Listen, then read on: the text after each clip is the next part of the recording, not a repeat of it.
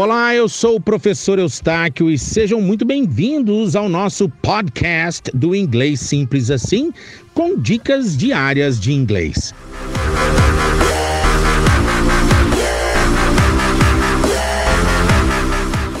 Na aula de hoje você vai aprender uma expressão muito legal da língua inglesa que é used to.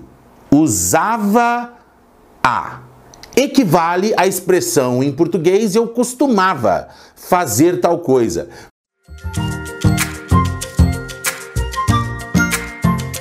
Por exemplo, I used to go to the beach every day when I lived in Rio.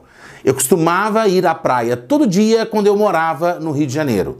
I used to go, quer dizer, ao pé da letra fica engraçada a tradução. Eu usava ir, mas eu lembro até do meu pai usar essa expressão. Ah, eu usava fazer isso, eu usava fazer aquilo, né? Até no presente. Ah, eu acho que fulano não usa fazer isso não, quer dizer, eu acho que ele não tem o costume de fazer isso não, né? Eu lembro que quando eu aprendi essa expressão em inglês, o meu pai, né, a, a maneira que o meu pai usava essa expressão em português, era bem ao pé da letra letra, né, traduzido é, é, é, no inglês, e me ajudou a entender muito, né? Porque meu pai falava, fulano não usa fazer isso, fulano usava fazer aquilo. E exatamente essa expressão, quer dizer, costumava. Só que se a gente for parar para pensar, essa expressão used to, ela equivale ao passado, ao outro tipo de passado que nós temos da língua portuguesa. Nós temos dois passados. Nós temos o pretérito perfeito, né? Por exemplo, eu fiz, e nós temos o pretérito imperfeito, que é o fazia. Tem o eu comprei e o eu comprava.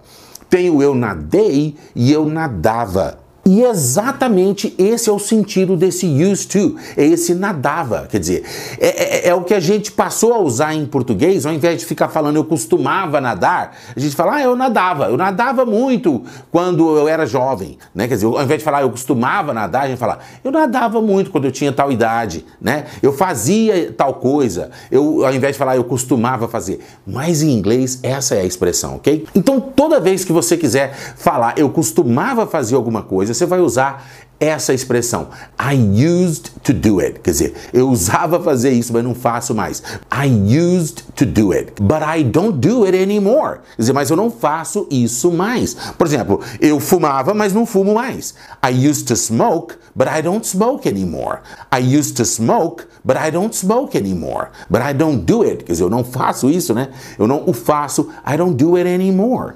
I used to smoke, but I don't smoke anymore. E em português nós vamos interpretar simplesmente como eu fumava, mas não fumo mais. I used to smoke, but I don't smoke anymore. Agora, tem uma expressão com used to quando ele é precedido do verbo to get. Por exemplo, to get used to, quer dizer, se acostumar, quer dizer, obter-se acostumado a fazer alguma coisa. E o que é interessante é que se tiver um verbo depois da expressão get used to, ele tem que estar no gerúndio. Como, por exemplo, ah, digamos que eu vou morar no Japão, mas eu não gosto de comida japonesa. Eu adoro comida japonesa, mas digamos que eu não gostasse. Eu vou morar no Japão eu falei assim, olha, eu vou ter que me acostumar a comer comida japonesa japonesa. Como é que eu diria isso? Em inglês é I'll have to get used to eating Japanese food. Quer dizer, eu terei que me obter acostumado a comendo. É engraçado o pé da letra, né? Mas você tem que usar o verbo no gerúndio, tá? I'll have to get used to eating. Quer dizer, eu terei que me acostumar a comendo. I'll have to get used to eating Japanese food. Digamos que eu arrumei um trabalho novo que eu tenho que trabalhar todo domingo, né? Aí eu falo, meu Deus, o meu novo trabalho eu tenho que trabalhar todo domingo.